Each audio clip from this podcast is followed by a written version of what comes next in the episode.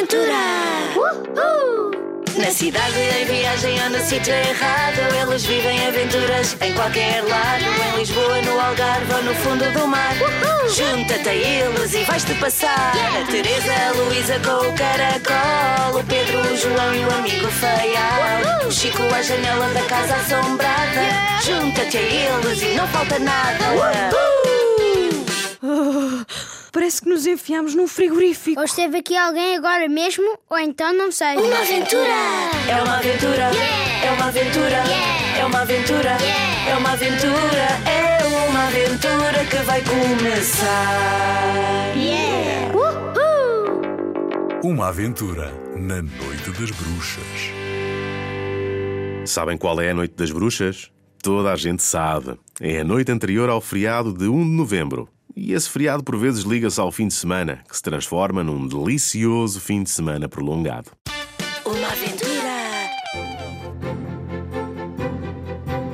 Naquele ano calhou assim. Andava toda a gente a fazer planos para umas mini-férias e o grupo das gêmeas também. Por acaso tiveram sorte. Conheceram uma rapariga muito simpática chamada Lucy, que vive na Dinamarca, mas tem casa de família em Portugal, porque a mãe é portuguesa. Uma casa antiga que ela própria não conhecia e viera conhecer.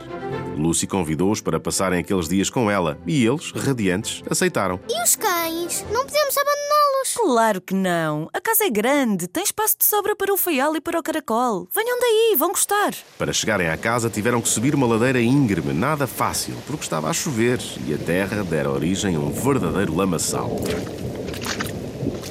Cuidado, não escorreguem! Escurecera por completo. O último troço ainda era mais difícil de subir. Calaram-se para poupar o fogo. Dali já avistavam a silhueta das grades do jardim. Ah, está a apetecer-me imenso entrar em casa. E atirar-me para cima de um sofá. E abrir o farnel. Os projetos eram bons, mas tiveram de esperar para os porem em prática porque o portão estava enferrujado e não cedia.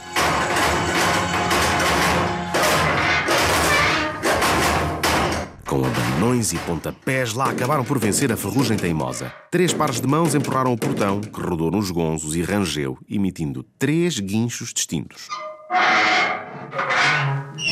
Parece que fala. E fala. Disse até que enfim. És mesmo louca, Teresa. Não sou nada. Sabes muito bem que os portões têm linguagem própria.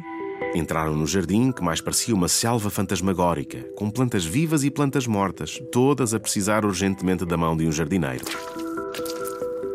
De lanternas em punho, iluminaram o carreiro que conduzia à casa e depararam-se com uma fachada coberta de cima a baixo por trepadeiras. Até as janelas tinham desaparecido por trás da folhagem, todas menos uma, redonda, que parecia um olho de espião desconfiado.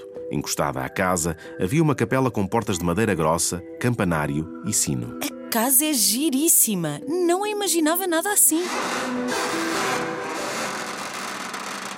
Não pisem o chão. A casa estava escura, frígida, silenciosa e pairava no ar um cheiro intenso muito desagradável. Arrepios coletivos fizeram-nos estremecer da cabeça aos pés.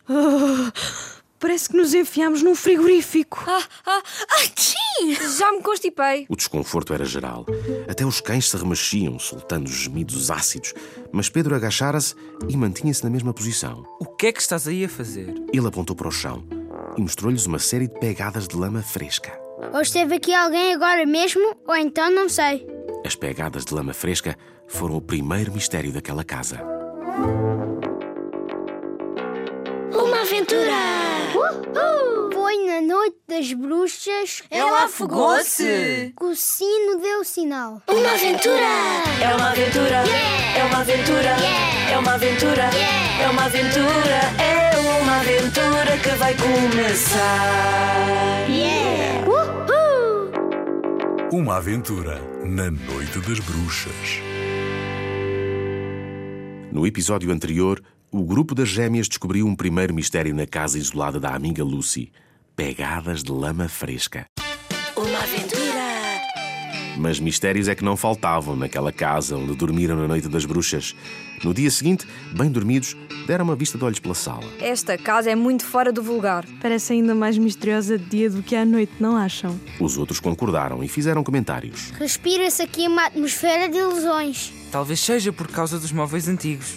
Quando uma pessoa olha, Sente-se dentro de um filme. O dia um sonho. Tinham aberto as portadas das janelas. De repente, o sol brilhou mais forte através dos vidros e projetou raios luminosos na direção do piano. Seguiram-lhe o trajeto com o olhar e depararam com um quadro pendurado na parede, que à primeira vista passara despercebido. Representava um canavial à beira de um rio. No meio das canas estava uma figura feminina de costas, vestida de branco. Tinha longos cabelos pretos até à cintura e parecia dirigir-se a uma ponte de pedra que o pintor colocara um pouco adiante. Não sei porquê, mas aquele quadro enerva-me. Também a mim. Quando olho, sinto-me a flutuar, como se estivesse quase, quase a ser sugada para o meio das canas. Oh, lá estão vocês com as fantasias do costume. Vamos, mas é lá para fora dar uma volta. A ideia agradou-lhes. Saíram a passear pelas colinas que se erguiam em volta da casa. O tempo estava incerto, mas soube-lhes lindamente respirar o ar fresco da manhã. O céu arroxeado e o sol com um brilho forte pareciam anunciar trovoada. Pouco se importaram com a ameaça de mau tempo e lá foram subindo a colina. Quando alcançaram o topo, imobilizaram-se, porque a paisagem era exatamente igual à do quadro. Lá estava o rio, as canas e a ponte de pedra. Pelos vistos, o pintor esteve aqui. Só falta a rapariga vestida de branco. Naquele momento, no meio das canas, apareceu uma rapariga vestida de branco, com uma longa cabeleira preta, tal qual a figura do quadro. Também estava de costas e pôs-se a caminhar em direção à ponte de pedra enquanto dizia uma espécie de lenga-lenga. À distância não era possível perceber bem, mas Pedro captou algumas palavras e reproduziu-as em voz alta. Foi na noite das bruxas que o sino deu sinal. Sem saberem o que pensar, ficaram estáticos e a observá-la do longe. Ela movia-se com leveza, à maneira das bailarinas. De cabeça erguida, não parecia nada preocupada com o sítio onde punham os pés, e eles tiveram a ilusão de a ver caminhar alguns milímetros acima da terra. A certa altura, a rapariga desapareceu por entre as canas, a cantar outra vez. Foi na noite das Logo a seguir, ecoou um grito aflitivo acompanhado pelo som de um corpo a cair na água. Socorro! Socorro! Nenhum deles pensou duas vezes. Correram em direção a ela, prontos a fazer o que fosse preciso para a salvarem. Mais pequeno e ágil que os outros, João foi o primeiro a chegar à beira do rio e ficou sem pinga de sangue, pois viu apenas a cabeleira preta a boiar. Num impulso generoso, atirou-se à água. Pedro e Chico atiraram-se também. E foi o Chico quem lhe deitou a mão, mas em vez de ver um corpo agarrado ao cabelo, o que viu foi uma cabeleira sem corpo. Ela afogou-se! Se ela se afogasse, o cabelo também se afogava. Isto é uma cabeleira postiça. Perplexos, olharam em volta. E aquele foi o segundo mistério que se lhes apresentou no fim de semana da Noite das Bruxas. Uma cena igual à do quadro, uma cabeleira postiça a boiar. E a rapariga? Que lhe teria acontecido?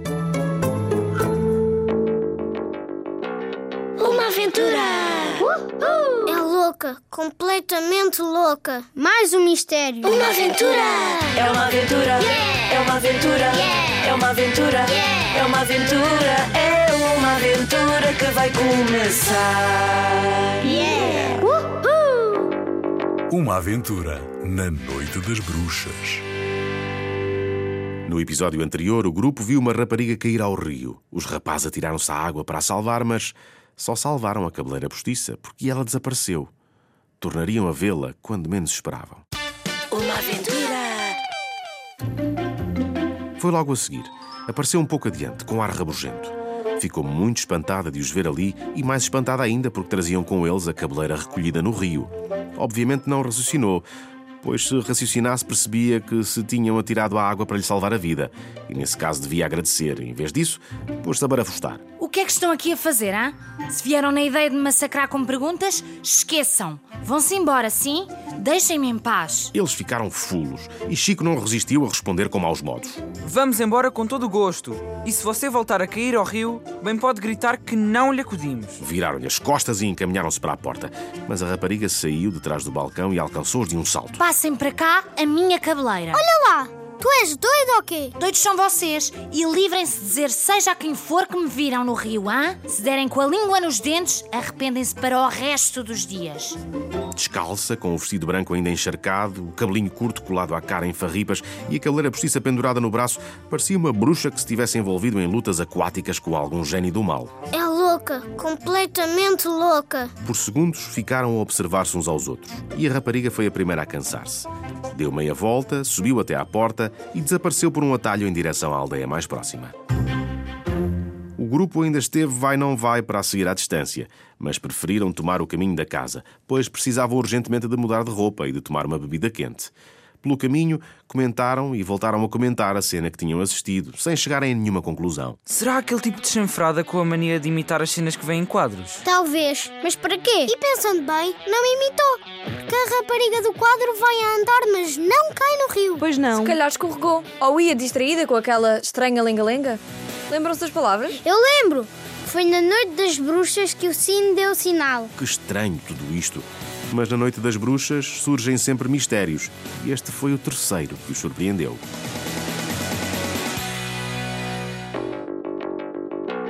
Uma aventura! Zack Surbe Sadesion. Mais um mistério. Uma aventura! É uma aventura! É uma aventura! É uma aventura!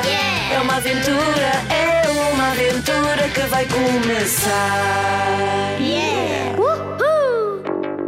Uma aventura na Noite das Bruxas. O fim de semana da Noite das Bruxas em casa de Lucy estava a ser um êxito por lhes apresentar mistérios uns atrás dos outros. O melhor, porém, ainda estava para vir. Ou os melhores. Ora, vamos ver. Uma aventura! À noite, as gêmeas e a Lucy escolheram o quarto onde queriam dormir. Era enorme. Dava para três pessoas. Como cheirava um pouco a mofo, abriram a janela. E como precisavam de cobertores, tentaram encontrá-los num velho armário, tão grande que chegava quase ao teto e tinha porta de espelho. No entanto, por muito que puxassem, não conseguiam abri-lo. A única coisa que abanava era o espelho, onde se viam refletidas de corpo inteiro, todas juntas e vermelhas de esforço, acharam-se cómicas e pararam um instante para se observarem. Vocês as duas são mesmo iguaizinhas. Ao espelho, em vez de duas, são quatro. Fico a quarta a abarrotar de gêmeas. Esperem lá. Vocês ouviram? O quê? O armário a respirar. Eu ouvi o mesmo que a minha irmã. Disparate. Pedro, Chico, João. Os rapazes apareceram logo a correr, mas não acreditaram que o armário respirasse. Ah, o que estava para aí escondido era um bicho. Talvez um gato, não? As gêmeas preferiram ignorar o que ele disse, mas ficaram na delas. O armário tinha emitido ruídos inexplicáveis. Faltava saber porquê. Quando finalmente conseguiram abrir a porta, o que lhes caiu aos pés não foi o desejado cobertor. Foi um pequeno caderno com a capa virada para cima e o título escrito à mão: Poções e Bruxedos. Escusado será dizer que passaram horas a folhear o caderno para trás e para diante. Os supostos bruxedos estavam escritos ora em prosa, ora em verso, e havia para todas as situações. Olha só. Quadro da boa viagem. Rimas para ganhar um jogo. Bruxedo de ferro para homens de ferro. Chico, na brincadeira, respondeu-lhe: Cá por mim, quero experimentar esse. Ah, eu prefiro este. Poção de amor. Então lê. Cinco lágrimas recolhidas num copo de cristal. Agora leio eu. Bruxedo para despachar visitas maçadoras. Faial desatou a uivar e os uivos eram de estarrecer. Quem tem um cão como o Faial não precisa de bruxedos para despachar visitas chatas. Basta pô-lo a uivar e vai-se tudo embora. Cala-te, Faial, basta. A conversa em torno dos bruxedos prosseguiu, animada, mas de vez em quando voltavam a falar no armário que emitia ruídos estranhos e que afinal lhes lançaram um livro de bruxedos para o colo. Mais um mistério. O quarto mistério da Noite das Bruxas.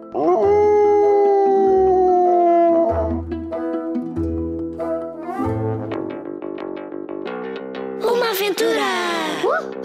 Zatian Shurpsa. Sashurb Sadetion. Uma aventura! É uma aventura! É uma aventura! É uma aventura! É uma aventura! É uma aventura que vai começar! Uhul! Uma aventura na Noite das Bruxas. O grupo das gêmeas, em casa da amiga Lucy, a passar a noite das bruxas, já se tinha defrontado com quatro mistérios. Mas em noites assim, há sempre surpresas extra. E a melhor de todas apareceu depois. Depois quando? Uma aventura! Quando João, folheando o livro de bruxedos que tinham encontrado, resolveu experimentar um que lhe agradou. Para desencadear tempestades. Ora ouçam. As indicações obrigavam a procurar um quadrado de seda roxa na gaveta da cômoda da sala. E juntou-lhe quatro pelos de um cão grande, que não tiveram dificuldade em arranjar, porque no corpo do feial há sempre pelos soltos. Os outros elementos também não foram difíceis de arranjar, por serem peças existentes em casa. Quando a fórmula ficou pronta, enrolaram tudo num pano e dirigiram-se à janela para o atirarem contra o vento. Mas era necessário dizer ao mesmo tempo as palavras mágicas escritas no caderno. Chico leu-as pausadamente. Sachurb Sadetion. A tempestade estalou no mesmo instante, de forma espetacular. Raios desencontrados riscavam o céu de uma ponta à outra, provocando um clarão tão forte que por segundos a noite se tornou dia.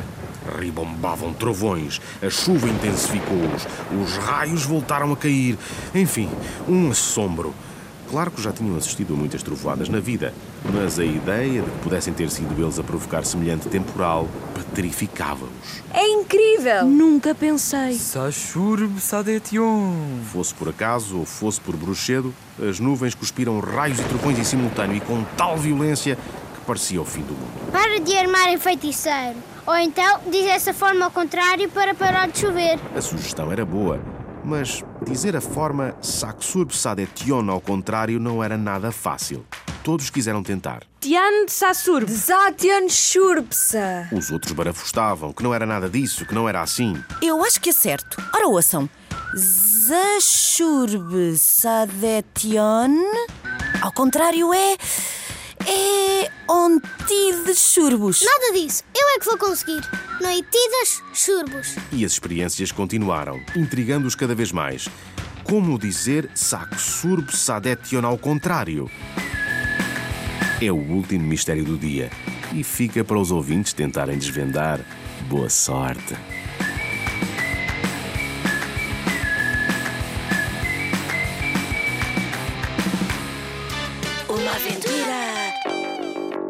Uma aventura na Noite das Bruxas, de Ana Maria Magalhães e Isabel Alçada.